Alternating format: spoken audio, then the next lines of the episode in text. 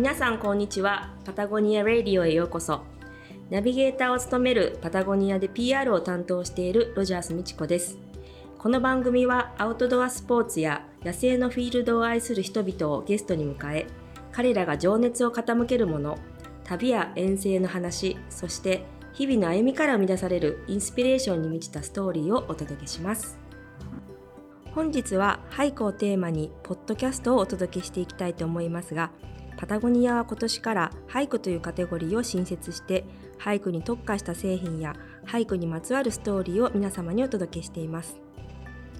そして本日のゲストは2013年に誕生した日本初のトレイルカルチャーウェブマガジントレイルズの佐井聡さんと根津貴央さんです。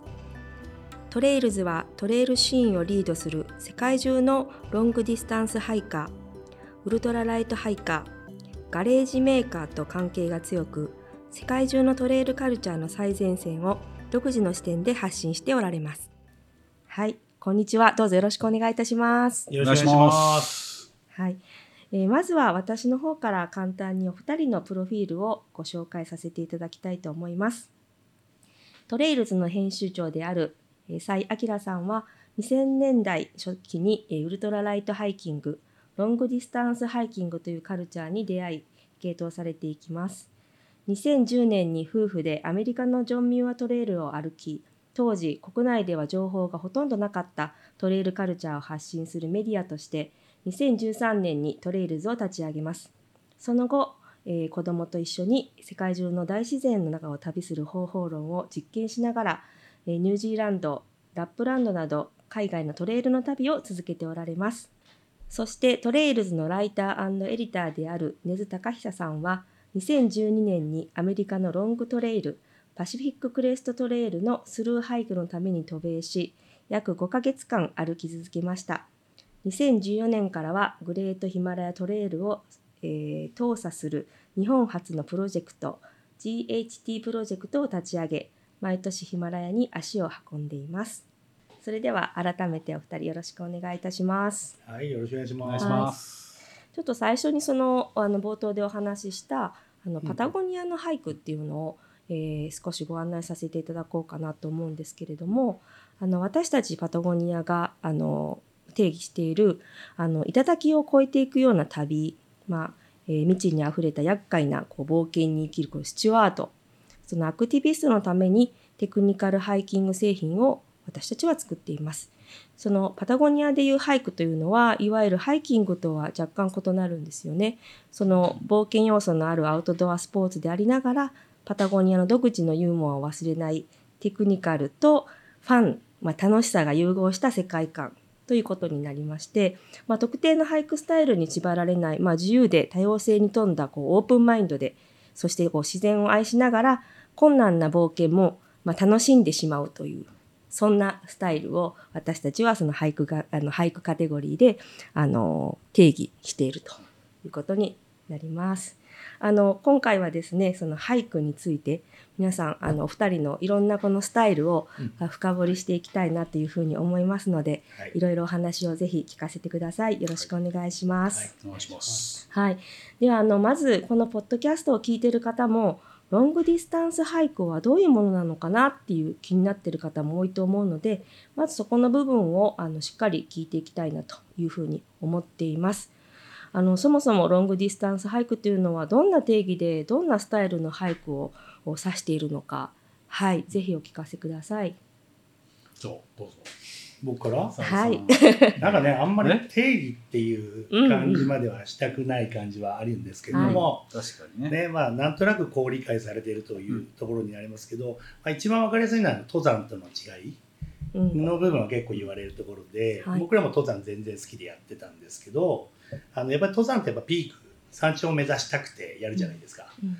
でそこの部分がやっぱり大きく違うかなと思っていていわゆるあの僕らは水平志向あのピークじゃなくてとにかくできるだけ長く遠くへ歩きたいっていうそれを志向して歩くっていうのがまあ一つはロングディスタンスハイキングの特徴かなと思いますけど、うんうんじゃあ他にどうぞ。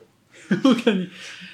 そうですね。でも、でも、一つそういうスタンスの部分で言ったら、そういうところが、その水平思考っていうのは、もちろんトレイルによってはピークを通るトレイルももちろんたくさんあるんですけども、まあ、決して別にそこを目指しているのではなく、えー水平思考で長く旅するみたいなところが、うん。を楽しんでるっていうのが基本ペースであってあとはまあよ,、まあ、よく言われるというかあのトレイルズで出したあのロングディスタンスハイキングっていう本にもうあの一応定義一つの定義として書いてあるのはあの、えー一度は補給を必要とする距離または時間を有したハイキングっていうのがその、まあ、ロングディスタンスハイキングの一つの、うん。なんか分かりやすい定義としてはあのー書いてはいるものの、まあ、別にそうじゃなきゃいけないなんてことは 分かりやすくしただけ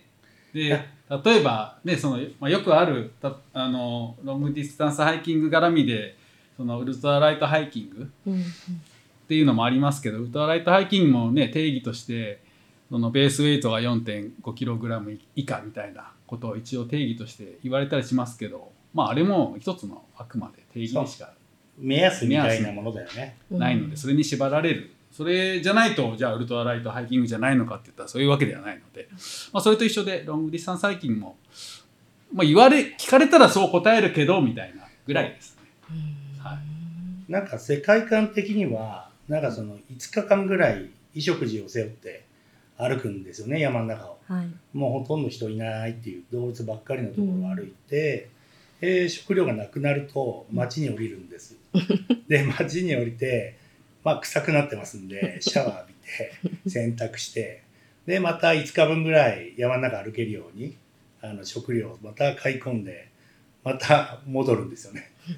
でまたなくなったらまた町戻ってくるっていうのを何ヶ月も繰り返すんだよね。うん。っていうのがあるのであのまあ町を降りてでまた峠越えてこれ繰り返すんでまあなんとなく補給がね1回以上あるとロングディスタンスハイキングっぽいよねっていう、うん。まあ、そんなことを僕らの中では言ってたりします、うん。けど僕らもそうしない時あるしね、うんうん。うん。そのあの今トレイルのお話スタイル聞かせていただいたんですけど、まあ、今日本ではもちろんされてますけど、まあ、このカルチャーっていうのはもともとアメリカの方から入ってきたものなんですかね？なんかもともと長く水平志向で歩くっていうこと自体は世界中にあるのかなっていう認識ですけど、あの僕たち、まあ、根津さんも僕もそうですけど僕たちがすごくコミットしているロングディスタンスハイキングは、まあ、アメリカのカルチャーが源流となっているというのは間違いないんかなと思いますね。うん。ね。そうそれは間違いなくアメリカのロングディスタンスハイキングのあの、まあ、カルチャーとかに我々はすごくあの、まあ、惹かれてうん。やり始めたっていうところがうん。あるので、うん。そこはまあアメリカが、まあ、どこが発端かみたいなところは難しいですけどアメリカが本場といって、うん。そこは間違いないだろうなと思ってます。まあハイキング時代が極めてシンプルなあのうちの息子でもできる 行為だったりするので、まあ、古くからもう昔から人間がやってきてることじゃないですか、うん。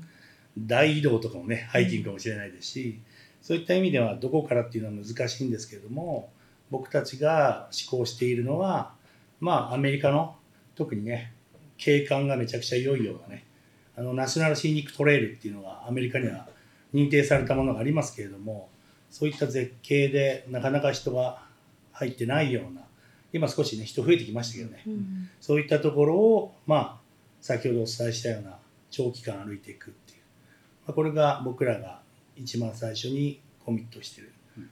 あのロングディスタンスハイキングです。あのトレイルズの編集長である佐井さんは、はい、あのこの、まあ、た2013年にトレイルズを立ち上げられたんですけれど、まあ、そのきっかけっていうのはどういったものだったんですかね？きっかけはですねあの実は僕の場合はロングディスタンスハイキングの前にウルトラライトハイキングが先なんですよ。はい、でもっと言うと自転車やってた時がきっかけなんですけどあのパタゴニアの製品でもフーディニってあるじゃないですか。はい、あれをあの買ったんですねめちゃくちゃ軽いってえ。でだんだんこう軽いを海外の言葉で調べるようになったら、うんウルトラライトって言葉がやたら使われるようになってて海外ででこれなんだと思ったらウルトラライトギアっていうのがあってあウルトラライトギアっていうカテゴリーがあってそれを調べていったらこれがロングディスタンスハイキングから来ているっていうのが少しずつ分かってきて、なんで僕は最初はどちらかというとギアホリックというか、とにかく何でも軽くしたいっていうのであのウルトラライトハイキングに傾倒していったんですけども、だんだんとこうウルトラライトハイキングがロングディスタンスハイキングという行為の中で生み出されてきたある種知恵のようなものだっていうのが分かってきて、となると源流行ってみたくなるじゃないですか。っていうのでロングディスタンスハイキングでまあその当時はまだ日本人でもほとんど歩いた人がいなかった、あのま本当ねねい知なからったよねれてなかったよね、うん。そのあ2010そんなことできるのぐらいの、0年代か、うん、なんてね本当に日本でも。そうですね。僕は本当2000年代にウルトラライトハイキングやるようになってでいよいよ行ってみるかっていうのでやったのはようやく2010年にジョンミアトレイルっていうもう今だと歩いてる人たくさんいますけども、はい。当時は情報ほとんどないので、ね、もうその当時国内ではね。ないですね、ね。うん、でそこにまあ行ったことがきっかけでこの世界に入ってしまったっていはい。う感じですね、その時は奥様とお二人で行かれたんですか？あそうですね。はい。あの新婚旅行を利用して あの行かしてもらって。やべえ夫婦ね。やばい夫婦ですよね。情報もないとこ。今でこそいるけど当時にねふ新婚旅行でね止められましたよね周りから。周りから止められましたけど まあ夫婦ともどもあの妻ももともと旅好きだったりあもしたのでうん。はい行ってしまおうかとうん。いうことで、まあ、情報よくわからなかったですけど、はい。しかも当時あのパーミットっていうのを必ず取らないといけないんですね、うんうん。国立公園でナショナルシティトレイルあのそれを全然事前に取らないで行きましたから。そう。歩けるかわからないって言ったんですよね。大丈夫だったんですね。結果的に大丈夫でした。はい。行ってみないと僕たちが歩けるかどうかわかんなかったっていうね、うん。はい、じゃあ新婚旅行から大冒険ということそうですね、うん。まあ、そこでちょっと見たこともないような世界観に出会ってしまって、うん。当時自分は会社員をやってたんですけども、はい。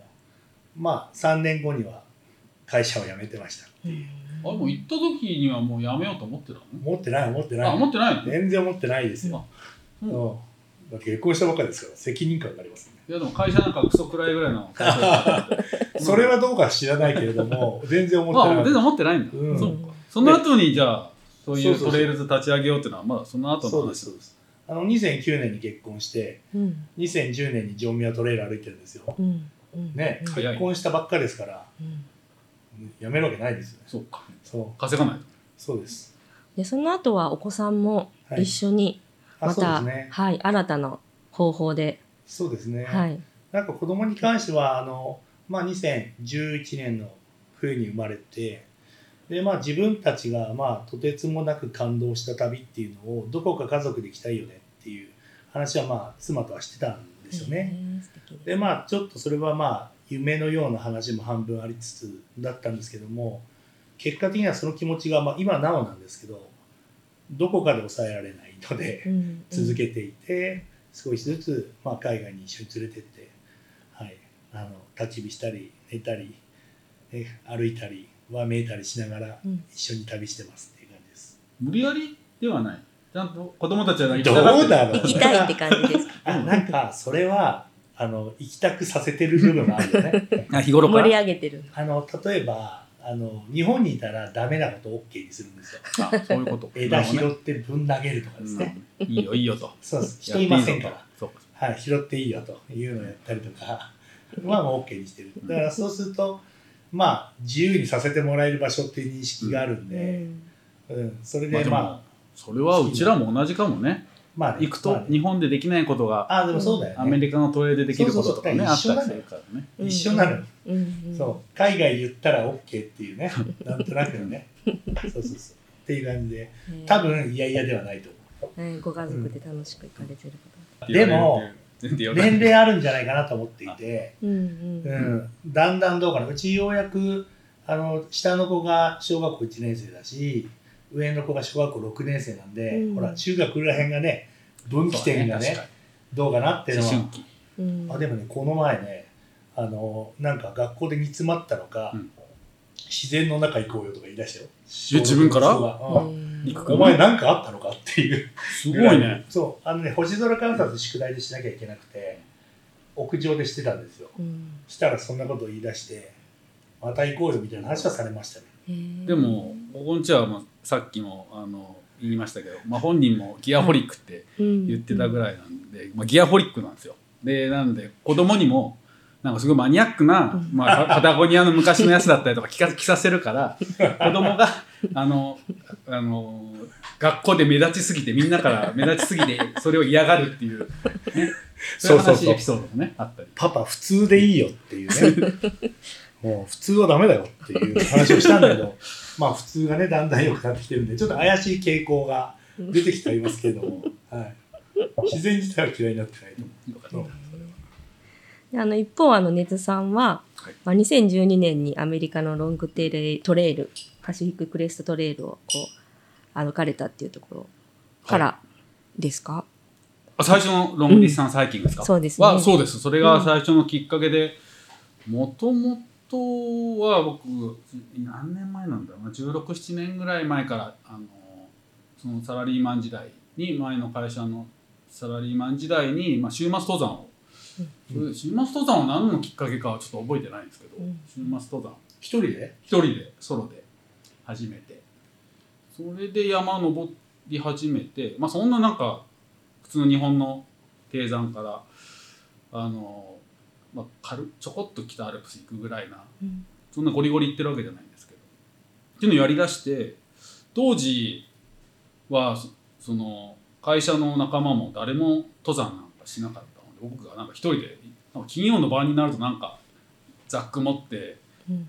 あ のなんか山に行く格好をしてるとかのでなんかやっぱり周りからも「根津はななんでわざわざそんな山なんか登り行くのか」みたいなまあそうね。ことをよく言われてて「いや楽しいんだよ」ってその時は言ってたんですけどまあよく、まあ、何度も聞かれるんでだだいだんだん僕もなんで俺山登ってんのかなみたいなのをちゃんとなんか 考えるようになり始めてそれであでもどなんか絶景が見たいとかうん。どっか頂上てっぺん登りたいとかっていうのではなくてその時気づいたのが、うん。あ山歩くのが好きなんだなっうん。ていうのを思ってなんかいろいろ調べているうちにそのロングトレイルっていうものがアメリカにはあるらしいぞっていうのをちょっと情報を知ってあちょっとあでも自分が志向してるのってもしかしてこういうところを歩く旅なのかなっていうのを思ったのが最初のそのロングディスタンスハイキングに傾倒するきっかけみたいな。うん。芽生えの部分でそれでそれが何年ぐらいだったのかちょっと自分も2000でも2012年に PCT を歩きに行ったので、はい。まあ、その多分23年まぐらい前だと思うんですけど、でそれの延長で、まあ、PCT を歩きに行こうっていうふうになりました。じゃあ PCT についてなんですけども、まあ、知らない人もご存じない方もいるかもしれないので少し説簡単に説明するとあのアメリカにあるロングトレイルの一つでパシフィッククレストトレイルっていうのがあの正式な名前なんですけれども、えーそれ略略して PCT って呼んでるんですけれども、あのまあアメリカ南北縦断してるトレイルで西海岸の辺りを、えーメキシコから、カナダまで約4300キロ山の中を通ってるあのロングトレイルがありまして、まあ、アメリカ三大トレイルのって呼ばれるものの一つなんですけどもそれがあの PCT になります。はい、でもねその西海岸っていうのは僕的にはポイントだったんですけどねああそうか。僕ももともと西海岸のカルチャーが好きなんで、うん。はい、スケートもそうですしうんそう大好きでそれもピンときた部分ではありますね。うん。あのジョンミアトレイルも僕歩いた。ジョンミアトレイルも実は PCT パシフィッククレストトレイルと接続してるんでうん。同じエリア歩くんですよ。うん PCT の4300キロの中でもとても景観が良いうん。あのハイシエラって言われる、まあ、ハイシエラシエラかな？うん。シエラっていうところを、まあ、歩くのがジョンミューアトレイルなの僕は西海岸のポイントでしたけどね。でもさっきの話のあの何？歩くのが実は好きかもって言ってること変だけど、うん。うん、あれ変？普通は変だと思うんだよね。だってほら登山ってピーク目指してさねやっと超えたって乗り越えて、うん。それでこんな景色があったとはうん。がセオリーじゃないですか。あまあまあでも僕今の話の中であ一番そこ共感できるなって思いながら聞いてましたね、うん。ん。そう。なんかただただ歩き続けたいみたいな感覚あるよね、そう。あとその大事にされてることでその自然と触れる時間を、うん。まあ、できるだけ取るっていうところもあったと思うんですけど、そうですね。まあその僕はさっきその、ね、自転車から入ってうん。あの実はサーフィンやってサーフィンで怪我してリハビリでキャンプしかやれなくてキャンプ場が日本だとコンクリが多くて嫌で山の中入ってったんですよ。うん。でそれで登山に入ってったんですけどあれ結構人いるぞみたいなうん。こととあの割かしその、えーやっぱり日本は狭いエリアなのであのいろいろとその気を使う部分もあったりとかしてでそれはそれで好きなんですけど、うん。なんか僕はサーフィンとかのあのもうちょっとこう誰もいない感じの海に投げ出されてる感じが好きだったりもしたので、まあ、そういうのを考えた時にやっぱりこのロングディスタンスハイキングと出会ったのは大きくてあの頑張って遠くまで歩かなきゃいけないしあんまりやってる人が多くない。うん。がゆえにたどり着いたところは結構人が少ないんで。うん。それはあの人がいるとやっぱり自然の中にいてもちょっとなんかいつもと同じような感覚になってしまうことが多いけれどもそれこそアメリカ行った時なんかは見渡す限り人誰もいないっていう時代だったんですよね。ネスさんの時もそうじゃない ?2012 年って PCT。うん。今に比べたら全然全然いないでしょ？少なかったと思うし。ううん。んそう。今すごい人がね増えたんですよ。そう。なので、えっと、僕らが行ってた時代はほとんどあのテントを張る野営するポイントには、まあ、いて2組3組で、えっと、あとは動物ですよっていう感じなので、うんそのなんかこう自分が自然の中にいるなっていう感覚が非常に体感できるんですよね。そうよく言うちっぽけ的なね。うん。うん。当時だから俺が行ったに2012年はいあのこれ GPS アプリもなかったから、あそうかそうか。そう、ね。みんな地図とかを引きちぎって。行ってみんな地図持ってたよね歩いてる人がね。うん。今はね日本の国内もそうですけど、ね、アメリカのトレイルももう本当、うん。そのアプリがあれば、うん。まあ、誰でも行けるぐらいな感じにはなってはきてはいるのでそこら辺の違いもそうだね。より自然に浸れる感じは当時の当時すごく今以上にあったのかなっていう。うんなんか今よりもあのハードルが高かったんですよね大したことないことが。うんだからそれが僕らにとってはポジティブに働いてる部分もあって、はい、で僕らはまたあの人混みを避けていろんなトレイルを探しに行ってる感じですね。まあ、でもやっぱり自然に、うん、浸れるっていうのはすごくうん。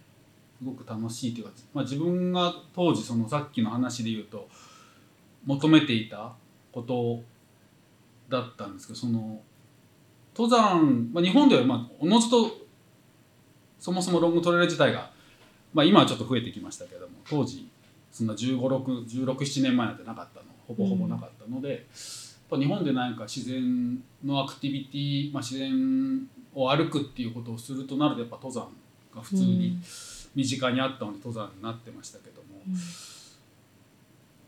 なんかそのあんまりそうですね歩くことが楽しい自然の中を歩くのが楽しいんだなっていう思った背景の一つにはその別に頑張りたいわけじゃないなっていう。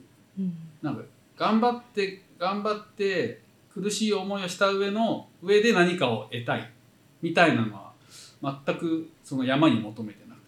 うん。でも登山になるとやっぱりその途中で帰ってきて満足ってないじゃないですか。うんやっぱり登山始めたらでも富士山とかに登るってなったらいや敗退ね。敗退ってなっちゃうからね。7合目ですげえ大満足帰ろうみたいにならないわけで絶対ちょっと登頂したいってなるので結局頑張らなくちゃいけなくて。うんでも、まあ、当時、まあ、今もそうですけどその仕事って頑張んないといけないじゃないですか。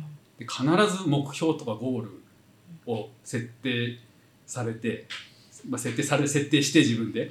で設定して ゴールがない仕事なんてないじゃないですか。うん。目標がない仕事もないので。それ日々やってそこでうん。頑張ってるしそこで何かの達成感を得てるのに、プライベートまでそれやるのかって思ったら僕はすごくプライベートはもっと楽しみたいなと思って あのロングディスタンスハイキングに行ったっていうのは一つ背景としては僕はありました、わかりますね。うん。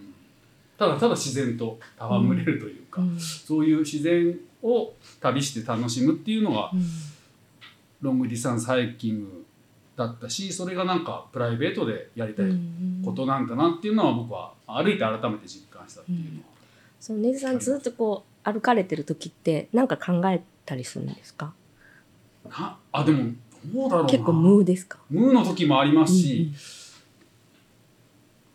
やっぱ一人で歩くことが多うん。ソロで歩くことが多いので、もちろん途中で誰かに会ったりして喋ったりみたいなそのもちろんアメリカのトレイルとかだとうん。あっちのハイカーと仲良くなることもありますけどやっぱり一人の時間の方が多いので、まあ、無になることもありますしなんか自分自身、うん、より内省的になるというかそうですね。あそういえばうん。昔こんなことあったなみたいなのふと思,、思い出したりだとか家族のこととかも、普段日常生活だと思わないようなこととかがうんうん。ふと歩いてるとなんか思い出したりみたいなのはすごくなんかその自分との大切な時間でもあるんですね。そうですねなんかうんそういういいなんだろう気づきが得られる行為でもあるのかなっていううん思います、自分がなんだろうな。普段あの出てこない感情が出てくるといううん。うん、普段なんかそのあんあんまりなんですかね。基本この普段の日常生活を都会都会じゃなくてもいいですけど送ってるとあと仕事とかしてると一人で自己完結することってないじゃないですか。でどっか物を買いに行くにもそこには店員さんがいてとか必ず誰か周りに人がいてコミュニケーションが発発発生するので。うん。それがやっぱ、あのーロングディスタンスハイキングとかになってくるとやうん。っぱ一人の時間誰とも会わない時間とか喋らない時間っていうのがあると、あこうやってなんか寂しいって思うことあるんだなとか、うん。なんかそのへえ。うん。んか一人だとこういうことを思ったりするんだなみたいなのは意外とうんあるのが自分で自分に気づくみたいな。あなるほうんなるほどねって自分に対してね。そうそう、うんあ俺もこういうこと思ったりする人間なんだなみたいな。なるほどね。うん。そう。それはー面白い。うんかもしれないですね。さいさんいかがですか？そうなずいてらっしゃるところもありましたけど。なんかどうなんだろうと思い出しながらいたんですけど、僕大体夫婦であのソロの時代もあったんですけどソロの感覚も覚えてるしで姉さんの言ってることも分かるんですけど意外に自分で今聞きながら思い出したのが夫婦で歩いてるとなんか一つのネタでやたらと喋り続けるんですよね。でどうだろうねああだろうねっていう話をなんかしてるんですよ。でふとした瞬間にすると途切れるんですよ。途切れる。そうなんかねずっと横を歩いてるわけじゃないの結構どっちかが前で15キロぐらい歩いたりそれがなんとなく交換したりとかっていうのを無言でなんとなくやってるんですよ なので結構なんかこうお互いがちょっとした距離ほんのちょっとなんだよ見える距離なんだけど見える距離でなんかこう数キロ歩いててでなんか話したくなったりする。今考えたんだけどさとかって近づいていくんですよ。でまたセッションしてうん自分勝手にまた去っていく、うんうん。いいかいい感じなんいいです感じ。そうそうそう煩わしくない。そうそうそう、うん。それうんそれができる感覚がすごく良くて、うん。そうそうそうそう。だから一人で夫婦で歩いてでもまあ皆さんいろんな歩き方あると思うんですけど、うん。あの僕たちはわりかしそのソロの内省感っていうのはすごくあって、ハイキングその内省っぽい感じはすごく大事な気がしますけどね。うん。なんか単純作業を繰り返すじゃないですか。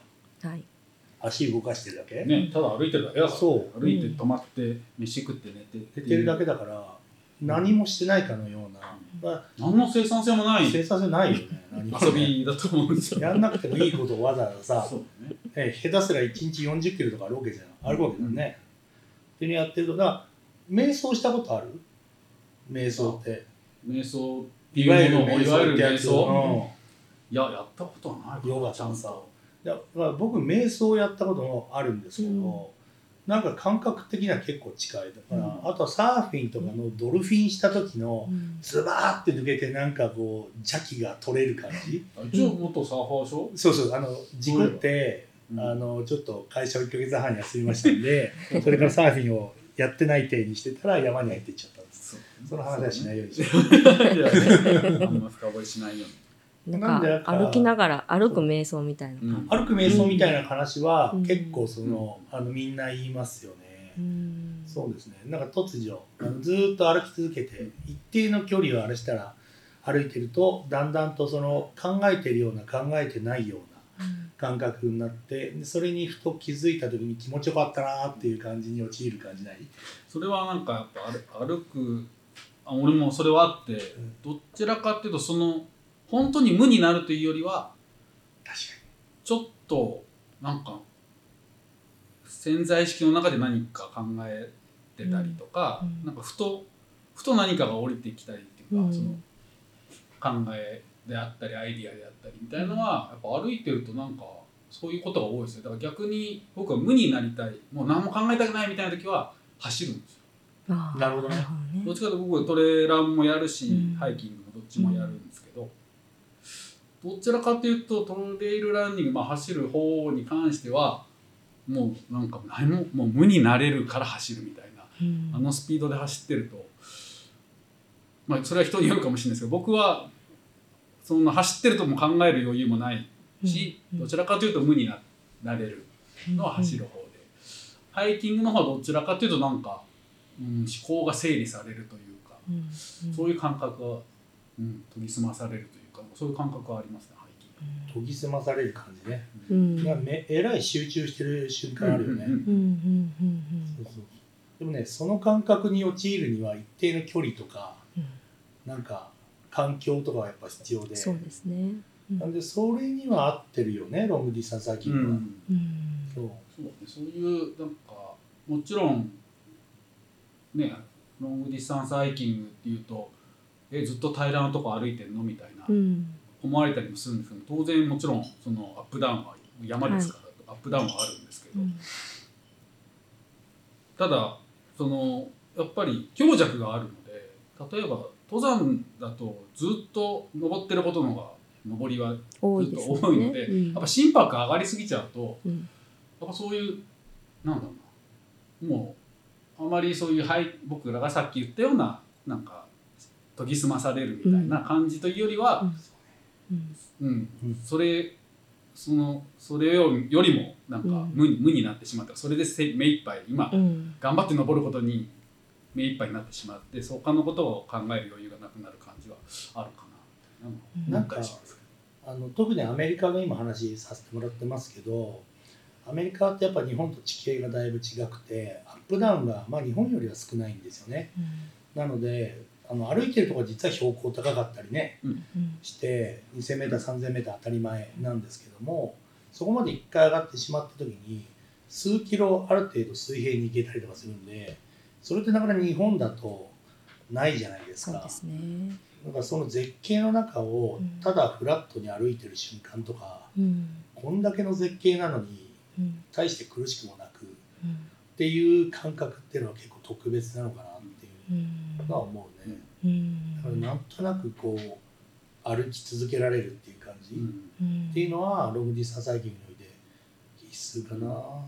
八重ポイント行ったら人がいっぱいいてってなっちゃうとちょっとね、あれかなって気がしますけど八重ポイント行ってもそんなに人はいないしみんなポツンポツンってなんでうん。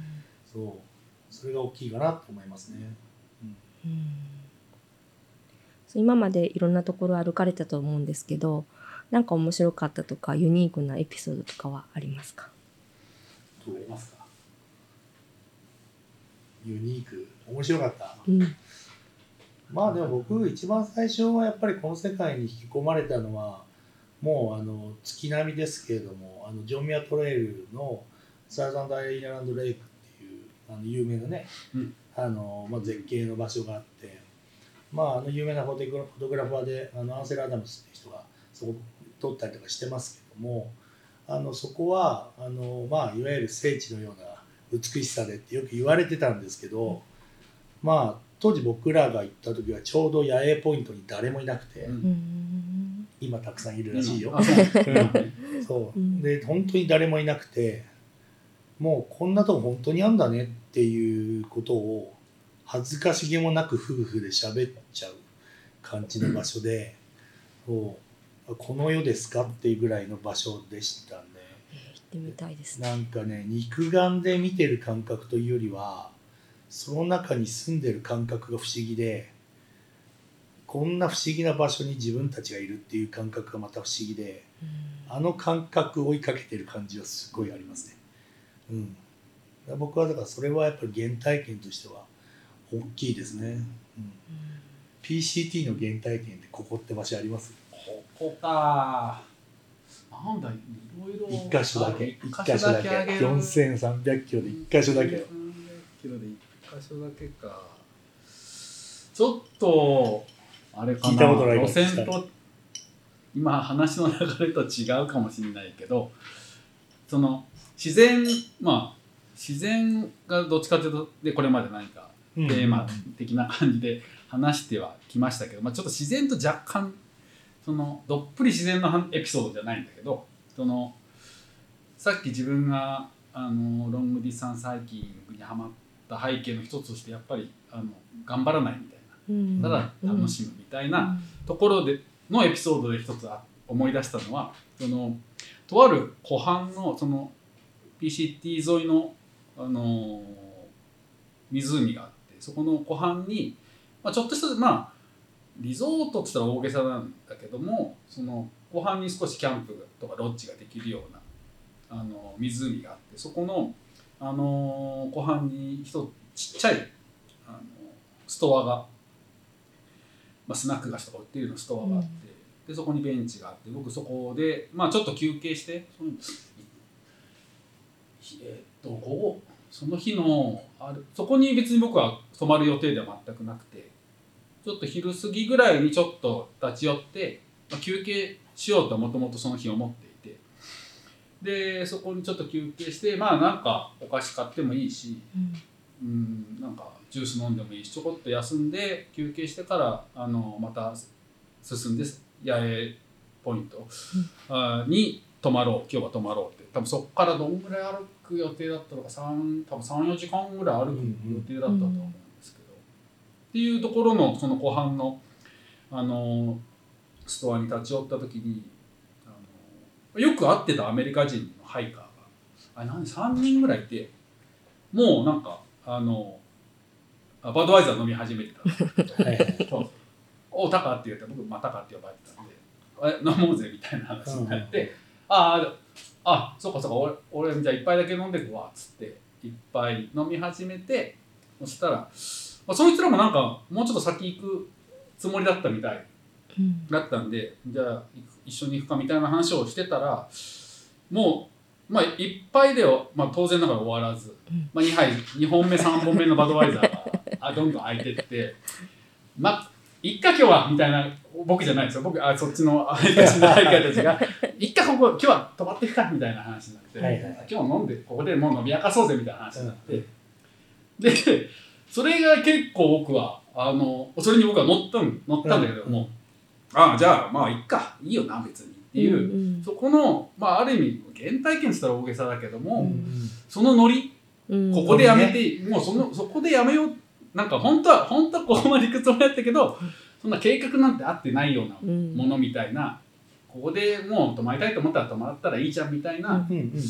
ノリがやっぱりああでもこれが僕ががなんか求めてたものというか、うん。ロンあのロングディスタンスハイキングで求めてたものの一つだなっていうのを改めてそこで実感してうん。それは今でも楽しうん。く今でも鮮明に覚えてるなんか心地よかった記憶ですね。なんかやっぱそういうやっぱり日本で登山やっていると、もうと当然山小屋だったりうん。何だったり予約したりとかしてる以上とかあと計画的にもやっぱ途中でリバークってあんま考えないので行かなきゃいここまけないで頑張っていかないとって。予約してるしみたいこんなに休憩してるよ時間。あやべえやべえこんなに休憩してる時間ねっつって急いで休憩やめていったりだとかっていうのが、うん。まあ当たり前だったりするんですけな。うど、んぱりそういうロングディスタンスハイキングだとうん。バイか保護でみたいなのうが、ん。あるある。それがやっぱりね、いまあ、1日2日とか3日4日レベルのあ確かにね。旅だとそうもいかないですけど、まあ、何週何週間とか何ヶ月とかの旅になってくると、うんうん。まあ、たかが1日なんかそういう予定こう計画通り行かなくても何とでもリカバリーできるし、うん。まあ、なんなら あの別にゴール自体を変えてもいいわけで 途中で帰ってもいいわけなんでなんかそういうのがやっぱりすごく楽しかったです。うん。時間の使い方がまた普段と全然違う。うんそう。自由さがありますよね。なんか日本人ってね僕らもこんなこと言ってますけど、うん。言うて目標を追いかけてた企業戦士だった時代があったりとかするのでわりかし自分たちで意外と追いかけちゃうんだよね、うん。山の中入っても、うん。なんで今根津さんが言ってくれたような感覚にうん。僕もハイキングで到達するには結構時間かかったかああそうそうだよ。だってもな、うゴリゴリのソルジャーだった。ゴリゴリのソルジャーで 達成志向がどうのこうのな人間だったので、うん。そう。で特に僕はその、えー何ヶ月みたいな旅っていうのはしてなかったので、大体が長くて3週間ぐらいっうん。ていう、まあ、それでも長い方だと思うんですけど、うん。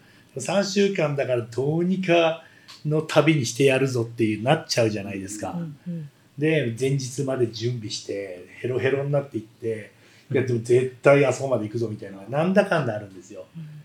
それをねアメリカ人のハイカーたちが嘲笑うかのように適当に歩いててさ あの感じのね。ふざけんじゃねえぞと思いながら俺だってできるぞみたいのでサボってみたりとかして。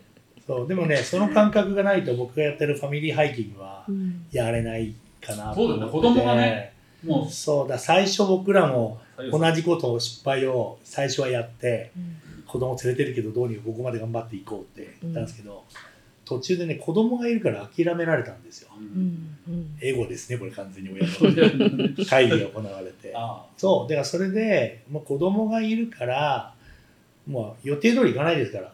うん。途中であの催したりとかうん、ね、気になる枝が見つかったらそこで1時間止まりますからね。あみんなの枝で。そう本当に。急に寝っ転がったりとかしちゃうので予定通り行かないんですよ。その予定通り行かないっていうことをうん。自分の子供だから許してあげなきゃいけないし、うん。めでてあげなきゃいけないし、うん。いいことだよねっていうふうに無理やりね親だからうん。思いに行くじゃないですか。その中であこの感覚はアメリカ人たち持ってんじゃないの？みたいなうん。感覚に結構最近かもな。うん。うん。夫婦でやった時は意外と頑張っちゃってたかもうん。でもその感覚すごい気持ちいいよね。ねなんかその、うん。やっぱり普段ね仕事とかしてるとやっぱり予定通りね行かせることがだ是なので、うん。やっぱりそうねそういうハイキングで予定通り行かないことをなんか楽しめるっていううん。そうだのはね。いいことだな、うんある種一番贅沢かもしれないよね。うん。わ、かるわ。うん。あのお二人とも、まあそのえっとまあ、どれぐらい行くかとかどこに行くかとかも毎回変わってくると思うんですけれどもどれぐらいなんかこう準備されてたりとかあと持っていく荷物の重さとか例えば気に入ってるギアとかなんかその辺のことちょっとそれぞれにお伺いできたらなと思うんですけど。ギアのこだわりはねちょっとはこだわらない楽しようとしてるだけじゃないんこだわですよらないタイプだからちょっとこだわらないわけじゃない。じゃんうんまあ準備はどうですかね。うんどうですか。いやまあ日々次の旅に向けて次ねあの何を試すかっていうのはあの僕は考えてたりするんですけどなんか行く場所を決めてからではありますね。ただなんかこう僕のギア好きっていうのは実験なんですよね。うんで結構その、ね、物から入るな的な話っていうのの真逆のタイプだったりするので、はい。物から入っちゃいましょうっていう感じうで,、ん。で自分のスキルに合わないものとかをあの合わないというかちょっと上のものとかどうなんだろうってものも僕はあの、まあ、過酷で危なくなければ積極的にトライしたいんですよね。そうすることによってあどういう自然環境でどういう、ね、理由でこのプロダクトが作られてるかって考えるのが好きなので、まあ、そんなことを妄想しながらやってるので僕は結構、まあ、大体旅の期間半年とか1年年に1回か2回なんで海外行くのがはいその間ずっと考えてますよ僕は 365日。うん、考えてますね。そう。で、まあ実際の準備自体は、ぶっちゃけ3週間ぐらいかな。うん3週間ぐらいあれば多分整うと思うんですけど、うんね、先生全然準備ギリギリでしょ。ギリギリにそうですね。何でもギリギリにしがちなので準備は そうですね。一応するのはするんですけど、うん。そこまでそのねギア再三みたいにギアホリックっていう感じではもうないので、うん。一応そのそれなりにギアはなんかこれ使いたいなとかこれも、うん。まあこう今回行くとこここだからこういうギアだ持ってこうかなみたいなのはまあありますけどでは根津さんの方にあのお伺いしたいですけれども、あのグレートヒマラヤトレイルをそろそろはい行かれるということで、はい。出発もう間近なんですよね。1週間後ですね、に迫ってます楽しみですね。はい、準備不足です。これから頑張ります、はい、今回はどんな形で？今回は、えーエリアでいうとヘランブってエリアとマナスってエリアをあの、まあ、歩く大体、えー距離あ日数距離にすると260キロぐらい。で日数で4週間ぐらいですかね。かけて4週間かけて260キロぐらい歩いて、はい。歩くっていう工程になってまして。はい。で標高差がいつもその GHT って、まあ、ヒマラヤ山脈をの中腹を貫いているトレイルなのでうん。そのヒマラヤっていうだけでどこ登るのみたいな話にうんなったりするんですけど、うん。今回別別にのどっか登るとかはないんですけどただ標高差が一番低いところで多分、えっと600メーターぐらいうん。で最高標高は、えっと5160メーターとかなので 結構なかなかですね。なかなかの標高差があるので、まあ、そこだけちょっと、うん。あの別に一気に5600 5100まで行くわけじゃないですけど、鳴らしながら徐々にね。って感じなんで、はい。まああの無理せず歩いてこようかなとは思ってます。はい。はい。あのこの詳しくそのえ GHT プロえプロジェクトですよね。クト。はい、についてお伺いしてもいいですか？はえっとまあ、そもそも GHT っていうのが何なのかっていうところを説明しますとあのグレートヒマラヤトレイルのあの、まあ、頭文字を取って GHT なんですけど、まあ、2011年にあのオープンした開通した、えーネパールのトレイルなんですけども、まあ、ネパールのを貫いているヒマラヤ山脈の、えーネパールの東一番東から、えー東端から、えー西端まではい。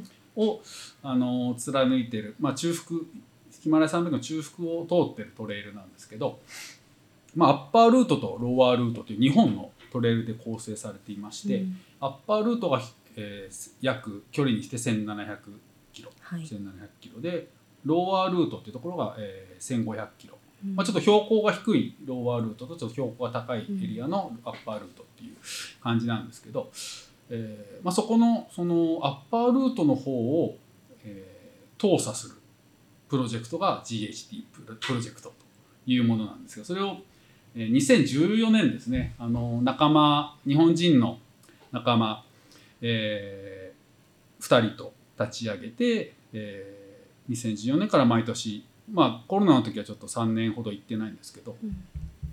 えー毎年1ヶ月ちょっとぐらい1ヶ月半ぐらい、えー行って大体2300キロぐらい歩いてっていうのを毎年つなげながら繰り返して、えー最終的にその1700キロを歩き切るっていう、えープロジェクトになります。で、まあ、リーダー、まあ、発起人があの根本秀次っていうまあもともと昔からの僕の知り合いであの、まあ、山岳ガイドとかやったりしてる人なんですけど今はガイドとかやってないんですけど、うん。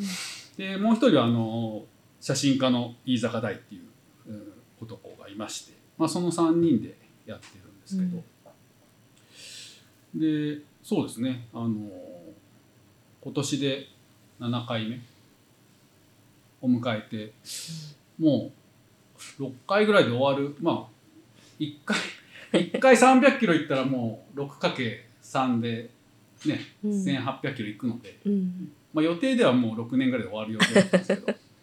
あの全然寄り道とかしてたらあの終わらずに今に至るっていう。今でまだ 6, 6割ぐらいなのであと何回かな。あと4回ぐらいは行かないとまだ6割だ。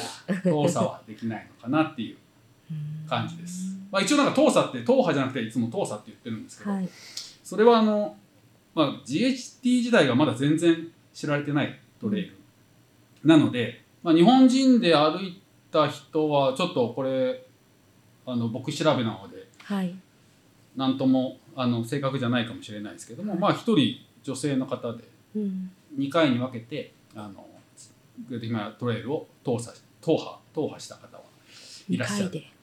まあ、海外には何人かいるんですけど、日本人では僕が知ってる限りはそのあの女性の方一人なんですけど、ででもやっぱ日本人で、まあ、僕の周りですらやっぱりグレートヒマトレイル知ってる人がうん。少ないのでもっとこのグレートヒマトレイルの魅力をうんあの日本の人にも伝えたいなと思ってあのやってるプロジェクトなのであの当査って言って、まあ、毎回そういう、え歩いたらな報告会なりあとはまあトレイルズのウェブサイトであはい。の記事書いたりとか、はい。そういうのをしながら毎年続けてるっていう感じです。でも足掛け10年ぐらいっていう。そうですねもう。ですよね。来年でもう丸10年に。そうですね。長いね。初めてお会いした時はもうすでに歩かれたので、あれそうでしたっけ？はい。そうか。何年前ですか？もうもう8年？とかかな。うんもうなんかヒマラヤの人っていうイメージ。そういう決まらない人っていうとおなんかいやいやいや恐縮です。あんまりよく他にもすごい方々が。よく行かれる。すごい方々がはい。もう本当にその魅力をいつも語っていただいてたっていう印象がありますけれども。なので、まあ、今年も行かれてですよね。なので、1年に1回行かれてるんですよね。はい。うん。今回はお一人ですか？今回もいやえっともう一人あのさっき言ったあの写真家の飯坂大はい。今回はお二人で。今回二人で、うんはい行ってきますはい。そもそもさ、GHT って設定されたのいつ頃だっけ？ルートは。ルートがね一応設定されたのはその2011年に一応正式開通みたいな感じ2011年が正式開通なんだけどもそれもねなんか開通って言ってもそうそうそう。そうあのまあもともとなんかイギリスのそういう国際協力団体みたいなところとネパール政府が一緒になってなんかそのまあやっぱりネパールって観光国なのででかつ、まあ、み有名なところで言うとそのエベレスト街道だとかアンナプルナサーキットだとか、あとはランタンとかっていうエリアが、まあ、めちゃめちゃ有名でそこのオーバーユースの問題もあったのでその解消も含めてそのうん。グレートヒマラヤトレイルっていうもうオーバーユース問題もあったのね。そう問題もそう背景の立ち上げの背景の一つとしてあってもっと他のエリアにもねたくさん観光客をあの誘致したいっていうか来てほしいっていうのもあって、うん。でそれでグレートヒマラヤトレイルってもう本当東西ネパールをもう、えー、と横断化する東から西までうん。横断するトレイルをで設定したんですけどそのなんだ例えばそういうまあ日本もそうですけどアメリカもそうですけどそういうそのトレイルを作るためにあの道を作ったっていうところは一個もなくてあのすでにある。そうね。そう、うん。あのートレイルだったりあとは生活道、まあ、本当生活の道があのメインなんですけど、うん。そこを勝手にあのここはグレートヒマラヤトレイルですってうん言言ってるだけなので、うんあのー最初そこからのスタートだもんね。全部がね。なので、まあ、ネパール政府も最初はちょっとそれなりにやる気だったと思うんですけども、うん今ほ多分何もアピールしてないと思うんですよネパール政府は。なので全然一向にあの認知度が上がらないってうんいう状況です。実際2011年でしょ、うんあの頃ちょうどね、そういうの出てきたよっていうのが、あの、僕らも聞いてたけど、うん。まあ当時ほら、みんなアメリカ行きたくて仕方がないタイミングじゃん？そうねで、その時にさ、あの、本当にあるんだろうねぐらいの感じなわけじゃん。うんうん。ただ言っただけなんじゃないの名前と思ったけど、やはり10年弱さ続けてるけど、まあ、何の同票もできてないから。ね。どうようもない同票はねの GHT なん逆にそれがいいね。ないから、なんか逆になんか、まあなんか、僕た自分がやってるプロジェクトの意味もあるかなっていう。だから遠さだ、そううん投資してなるほどね。広めてっていう。だからもともとでもそうそのそうそもそもヒマラヤに僕が興味があったわけじゃないだってさ、アメリカ今でもださ好きなわけじゃん。我々やっぱアメリカのハイキングが大好きなわけでさ、うん。だけどさ急にグレートヒマラヤトレイルだとか言い出してさ、うん言い出したわけじゃないん。だ1けどヶ月半ぐらい会社いなくなってるけどさ。そうね。そう。そうまあね魅力自体はわかるんだけど、うんうん。なんかこうアメリカの他のトレイル歩くって選択肢もあったわけでしょ、まあ確かにね。うん。なんでそっちに行かれましたか？それはまあでもなんだろう。最初はその発起人のさっき言った発起人がいて、根本さん根ね本さんがいて、まあ、ツーさんって呼んでるんですけど、まあ、ツーさん。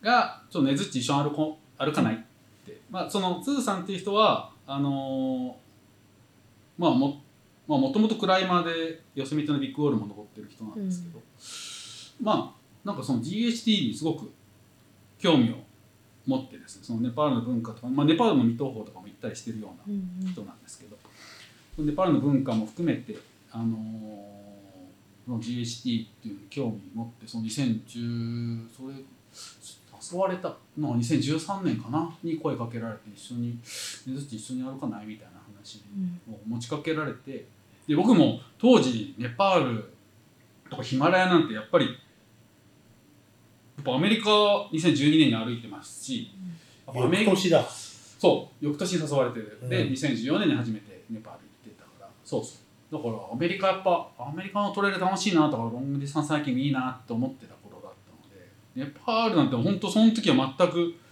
あのー眼中になくてうんうん。やっぱりそのテレビとかそのメディアで紹介されるのはねそうエベレストだったりねね、マナスルだったりアンナプルナだったり、ね、あのあとは未踏峰だったりとかっていう人たちがねやっぱり紹介されて、まあ、登山家とかの方々はいもの本だとかでしか読んだことがないようなエリアだったんで、まあ、そういう人が行くんだろうなって思ってたので、全く眼中にはなかったんですけどまあそういう GHT があるってことをまあなんか存在はぼんやりながらぼんやりちょっとあの耳にはししてたものの改めてそういう話を、まあ、誘われて聞いて、うん。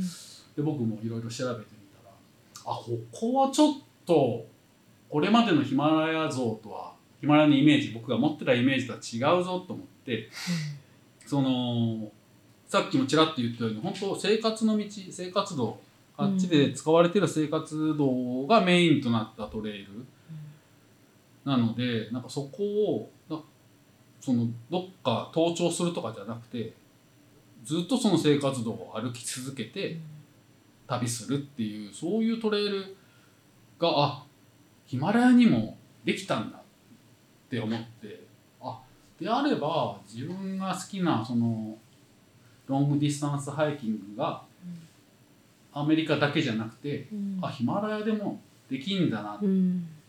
て思って初めていやまあい最初は行ってみたっていううん。興味持って行ってみたら、まさしくなんか想像していた通りで。だからもう、まあ、調べてる段階で一応プロジェクトのコンセプトとしてはあのヒマラヤは世界最大の里山だっていううんコンセプトを掲げてやっぱり里山としてのヒマラヤを伝えたいなっていうし思思いましたし実際行ってみたらやっぱりあ里山じゃんっていうのを改めてその思ったんですけどやっぱり 4,000m 標高 4,000m 以上でも普通に集落がはいとか村があるのであこんなところで生活している人がいるんだって思ったし、うん。ここもまだこここの標高も生活圏なんだって思って、うん。でそれでやっぱそういうところをあのそ補給そういうところを訪れて補給してまた歩いてっていういわゆるさっき言ったロングディスタンスハイキングが本当に実現できたので1年目に。うん。やっぱここはなんか毎年ちょっと行きたいしあの僕と同じようなイメージをヒマラヤに持ってる人って多いと思うんですよやっぱ挑戦の対象として見られがちですしメディアもそう伝えがちなので、そうじゃない里山としてのヒマラヤっていうのはあるんだよっていうのをすごく伝えたいなと思って毎年なんか生き続けて伝え続けてるみたいな感じです。うん。なんかね生活道って言ってもさ、例えばじゃあ生活道つなげてるの面白そうでしょって言われても割とピンとこないじゃないですか。うんうん。正直ね。なで僕もほらネパール行ったことがあるから、びっくりするのは本当にさ,、ね、さっきも言ったけどさ、あの 3000m ぐらいでさなんかもう小学校1年生ぐらいの子が普通に縄跳びやってさ そうだね。確か何ですかぐらいの顔してるじゃない、でえって思うわけじゃない。そうそれがすごいよね、に。うんうん。そう僕らが街で見てるような生活わりかししてるんですよ。うん。そう。で学校があったりとかね、うん。っていうところがそれがすごいなと思うけど、姉さん的なその生活感っていうかさ生活の道の楽しさって一番今何回もやった上で何？なんだろうな。結構ほら民族学も好きじゃない？まあまあね、まあそっち系も好きではあるものの、でも生活の道とか生活暮らしとかに触れるっていうことだけで言ったら別にうん。日本でも別にね、できるけど、うん、じゃあ今なんで日本でそうそうそこやらないのか？まあもちろん興味はあるけどもうん。やらないのかって言われたらやっぱりヒマラヤはその、まあ、発展途上国っていうのもあって、基本的に GHT に舗装路はないんですよね。でどこもかしこも自然。そう生活圏でも自然しかないっていう。それ贅沢ね。そうだからやっぱり自然の、まあ、道をずっと自然の中を歩くっうんていうのが結局は、まあ、それだけじゃないけどやっぱそれはなんか一つ大きななんか自分にとっての魅力として感じる部分ではあるんだろうなっていう。うん。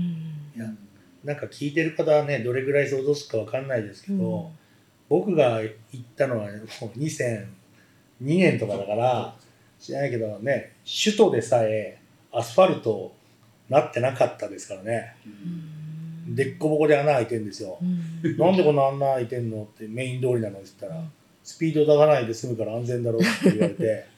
今どうなのまあ、今でこそあの舗装路が増えたよカトマンズは。カトマンズは増えたけど、うん。まあ、まだなんか砂ぼこりが多いし、砂ぼこりがあんの砂ぼこりはやっぱり、首都でそれですからちょっと行ったら舗装路だよね。うん。うんないよね。うん。そうだからやっぱりいまだにその、うん、自然豊かっていうか自然生活の道も自然のままっていう舗装ね日本はどんどん、ね、先進国になって全てこう生活の道はもうん。うね昔の街道と言われるとこも全部舗装路になっちゃってますけどうん。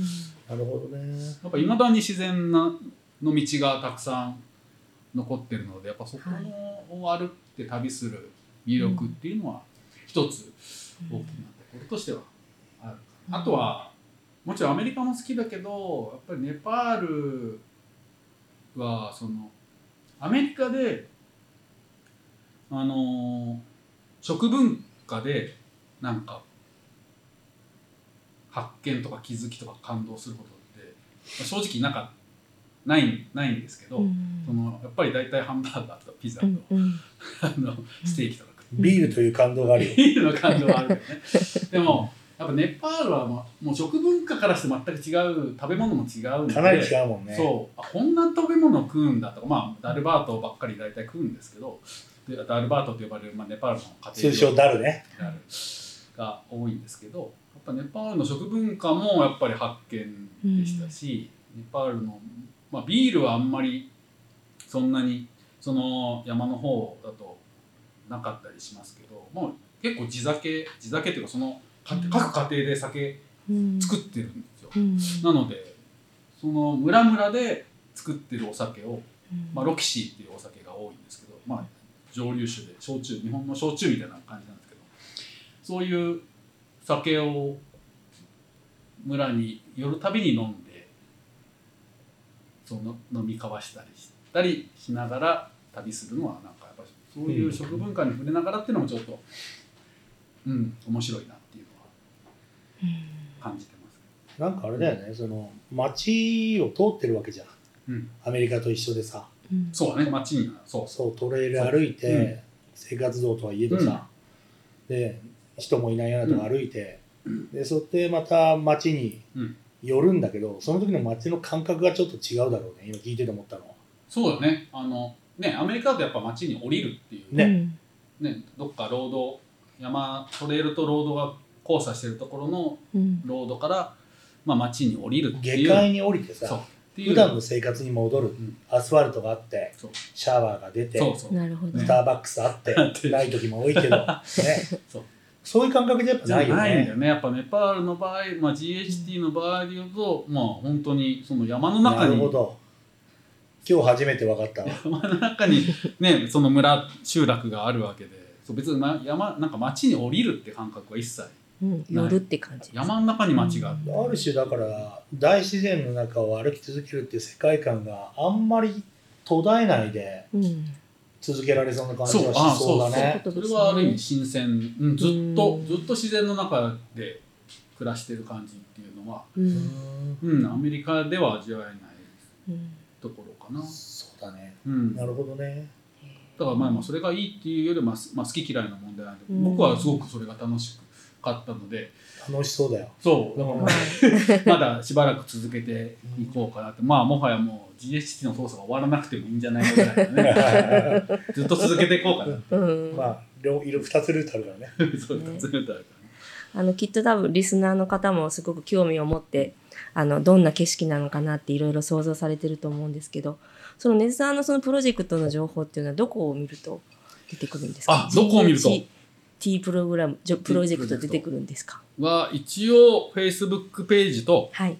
Instagram のページははい。あのアカウントはあのございます。あそうがですか。が、そうですね。あのいやがっていうかまあそこしかないので。あの たまに上げてるのでたまにたまに投稿してるのでその、はい多分インスタグラムの方がいいかもしれないです。はい。見ていただけるとありがたいではい、ぜす、ひ覗かれてみてはとい。うふうに思います。トリーズにはちょっと載ってますね。そうとりあえずでもいくつかあの動画も含めて、ムービーも含めてあるので、まあ行った時一回ぐらいはあげるかな。とりあえずの見てもらえると記事見てもらえるとはい、あの雰囲気がすごくわかるんじゃないのかなと思います、はい。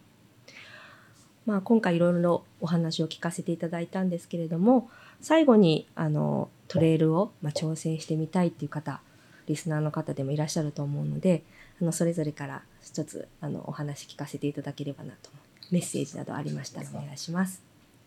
じゃあ俺から行きますあじゃあどうぞ先に行きますこれからそうですね歩きたいっていう方はその、まあ、今日なんだろうないろいろ話しすぎてなんかなんとなくまとまってない感じは喋りながらしてはいるものの、でもそれがロングディスタンスハイキングの面白さでもあるというか最初の方に言った、まあ、定義あってないようなもんだったり、あとはもうその歩いた人たそのハイカーの人が自分がそのロングディスタンスハイキングって思ったらそれがロングディスタンスハイキングなんじゃないかなって思うところもあるのでなんかこうじゃないとあのロングディスタンスハイキングじゃないみたいな何かあの狭い考え方とか行為ではないので、うんなんか今日話した中であここのよエッセンスはちょっといいなと思ったらちょっとどっかで試してみるだとか、うん実践してみるみたいなうんなんかちっちゃいことからうん始めて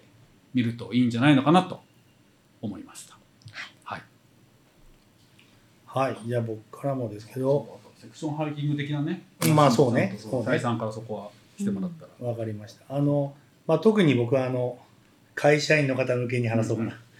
あの、自分も会社員だったので、はいまあ今も、今は会社やってますけどね。はい。仕事はしてます。はい。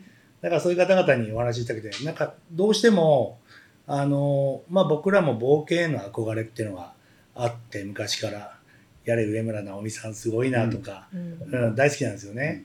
でもやっぱり僕らにはちょっと遠い話のように思える部分もあって、それはできないだろうというところですけど、わりかしそこまでのものではないかもしれないけれども、今会社員でお勤めされていて、長く休暇取れるのが、頑張って1週間、ないしは2週間っていう方々でも、世界観は間違いなく味わえますってことをまず断言しておきたいです。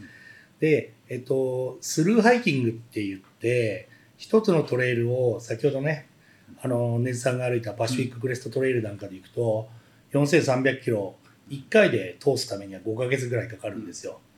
で、どうしてもやっぱりあのそれが達成としてはすごいので、うんそこに目が行きがちですしそれはそれで素晴らしい体験なんですけれどもそうじゃなくても例えば僕がやったのなんて2週間ぐらいでまあ200キロ弱なんですよ。はい、それであればサラリーマンの方々でも十分体験できますし、極端な話ですけど4日間だけねジョンミュアトレイル歩いてますみたいなうん人たちもものすごく喜んで帰ってきますから。そこがきっかけになっていつかねあの僕らの仲間内でもために溜め込んで定年してからうん。ねパシフィッククレストトレイルを歩いたって人もうん。いるぐらいですから、うん。まずはそのセクションハイキングっていうんです。全部のルートの踏破全部できなくてもうん。各セクションだけを3日でも5日でも1週間でもね決められてないんですけども、そういったものを歩くのをセクションハイカーって言って、アメリカではあのかなりポピュラーな活動になってますので、そういったところから始めていかれるっていうことも十分できますので、うん。あのまあアルプスぐらいだよな日本の行けてもって思ってる方もう十分行けます。ね十分行けるよね。うん。うん。はい、うん。っていう形なのでぜひあの僕ら、ね、サラリーマンの方々に冒険を諦めないでいただきたいなというところがあるので、ぜひあのロングディスタンスハイキングセクションハイカーとしてうん行っていただけたらなとうん思います、っていう感じですね。はい、ありがとうございます。えー本日はトレイルカルチャーウェブマガジントレイルズから、えー、サイさんと根津さんにお越しいただきました。本日はありがとうございました。ありがとうございましたありがとうございました。